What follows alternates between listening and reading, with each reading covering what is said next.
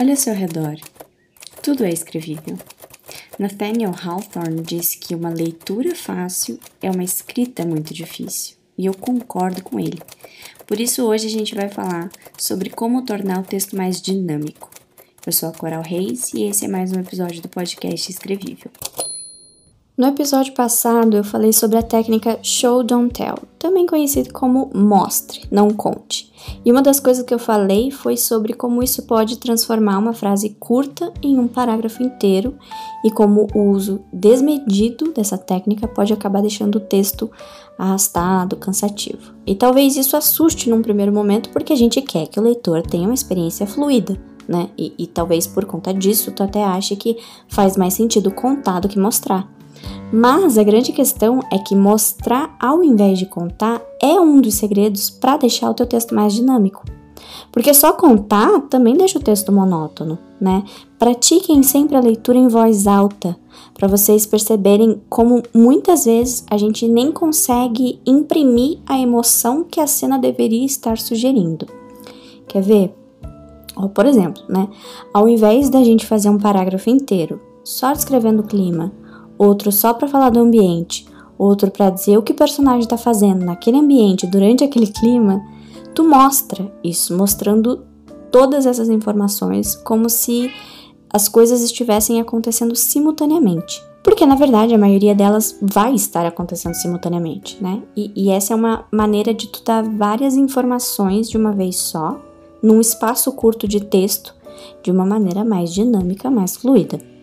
Então, ao invés de três parágrafos contando, tu faz tipo um mostrando. Outra dica é a escolha das palavras que tu vai usar, né? Então, às vezes, ao invés de usar muitas descrições para passar uma sensação ou um sentimento específico, pensa se não tem uma palavra que sozinha já expresse essa ideia.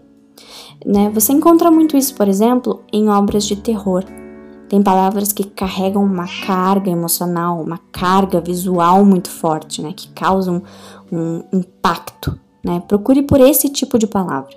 E falando em tipo de palavra, muitas vezes a gente se apega ao uso de advérbios, né? Em especial os terminados em mente. E é comum achar que alguns desses é, expressam melhor os sentimentos, mas veja bem se ele pode ser destrinchado de outras maneiras, né? Como é, em emoções, sentidos, ações, porque com certeza o teu texto já vai estar tá cheio de advérbio e não se engane, eles não têm o impacto que tu precisa. Ignore meu gato miando no fundo. Mas enfim, só lembrando aqui que a gente fala essas coisas, mas pensando sempre em encontrar o equilíbrio, né? Eu não tô falando que é para abolir o advérbio, nem que é para misturar todas as informações o tempo todo. Não, a gente tem que analisar cada situação e ver o que, que se encaixa melhor em cada contexto. Então, assim, resumindo, né, o que, que torna, o que, que ajuda a tornar um texto mais dinâmico? Né? Você pegar um texto descritivo, um texto monótono e trazer algum movimento para ele, sabe? Tornar ele mais agradável, mais fluido, mais interessante. Vamos de exemplo prático. É um dia quente de janeiro. O sol brilha no céu azul sem nuvens e mesmo na beira do mar o vento parece abafado. Mas aparentemente eu sou o único que se incomoda em estar aqui. A praia está cheia, com muitas mulheres se bronzeando, crianças brincando ao redor e homens bebendo cerveja. Frequentemente, o vento faz minha franja voar e preciso colocá-la no lugar mais uma vez. Minha mãe pergunta de novo se tenho certeza que não quero tirar a camiseta. Reviro os olhos irritados. Eu nem quero estar aqui. Aqui eu passei a informação em blocos, né? Primeiro eu falei do clima, depois da praia, o ambiente, né? E por fim focamos no personagem. Então, assim, agora a gente vai tentar fazer é, misturar né, essas informações e tentar mostrar tudo de uma vez só né? Para tentar trazer o leitor essa perspectiva pessoal do personagem em questão. Tentar fazer sentir na pele o que, que ele está sentindo. O vento sopra baforadas quentes em meu rosto, bagunçando minha franja milhares de vezes. Ao que tudo indica, eu sou o único incomodado com a quantidade de areia que as crianças conseguem chutar em todas as direções e que grudam no meu rosto suado, enquanto mulheres torram ao sol alheias à quantidade de latinhas de cerveja quente que seus maridos consomem. Não há uma única nuvem no céu para abrandar o maçarico sobre nossas cabeças, e por esse motivo minha mãe insiste para que eu tire a camiseta. Irritado, revira os olhos. Eu nem quero estar aqui. A nível de curiosidade, o primeiro trecho tem 91 palavras e o segundo trecho tem 97. Outra coisa, eu tentei ler os dois com a mesma neutralidade na voz, mas eu pessoalmente conseguiria interpretar muito mais essa irritação dele lendo essa segunda versão. Justamente porque eu percebo muito essa diferença entre contar a praia está cheia, mulheres se bronzeiam, crianças brincam, homens bebem. Quer dizer, se tu alguma vez já foi na praia antes, tu consegue pintar facilmente, né? E fiel, né? Você consegue fazer a pintura fiel na imagem desse cenário que ele tá vendo, porque você conhece, você tem a familiaridade. Mas lendo assim, cara, parece até uma lista de compras, né? É uma coisa assim não gosto. Mas quando a gente mistura as emoções, traz carga para as palavras escolhidas, traz profundidade, dá movimento, né? Por exemplo, mulheres torram ao sol.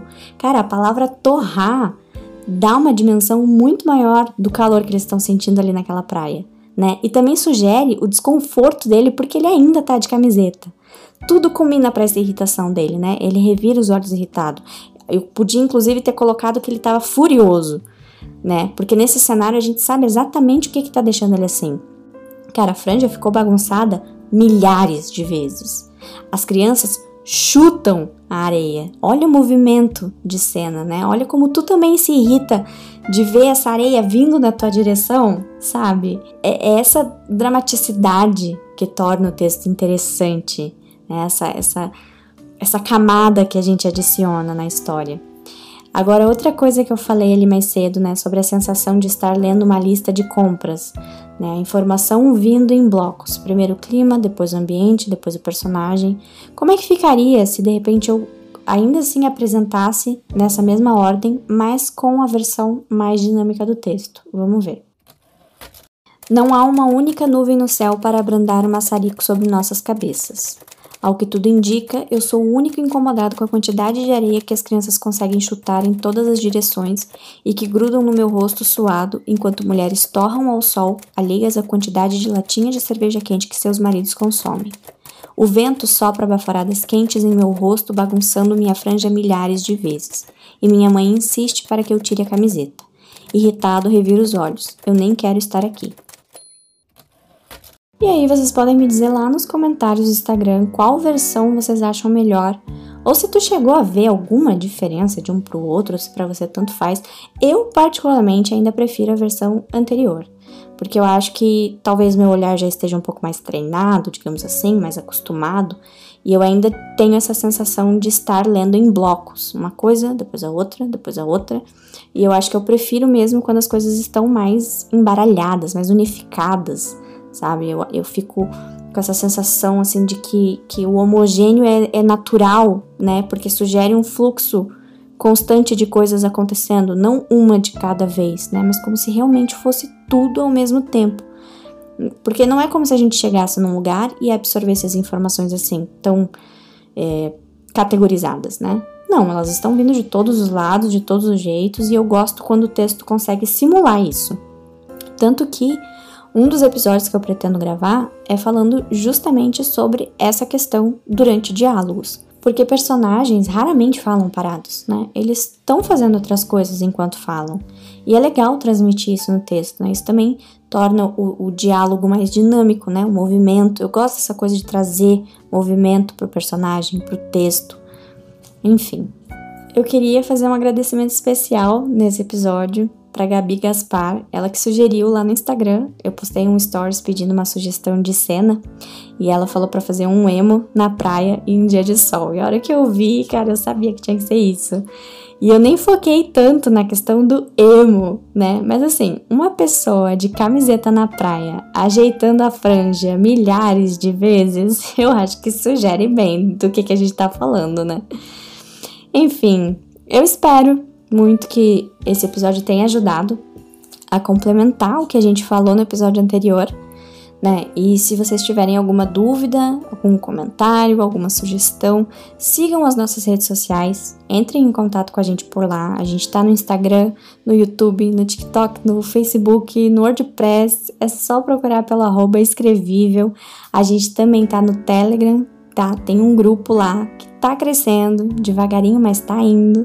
Tá chegando bastante escritor iniciante, né? A gente tá se encontrando e fazendo uma baita troca por lá. Então não percam a oportunidade de participar dessa rede, de fazer parte disso, né? E muito obrigado por ouvir até aqui e até o próximo episódio.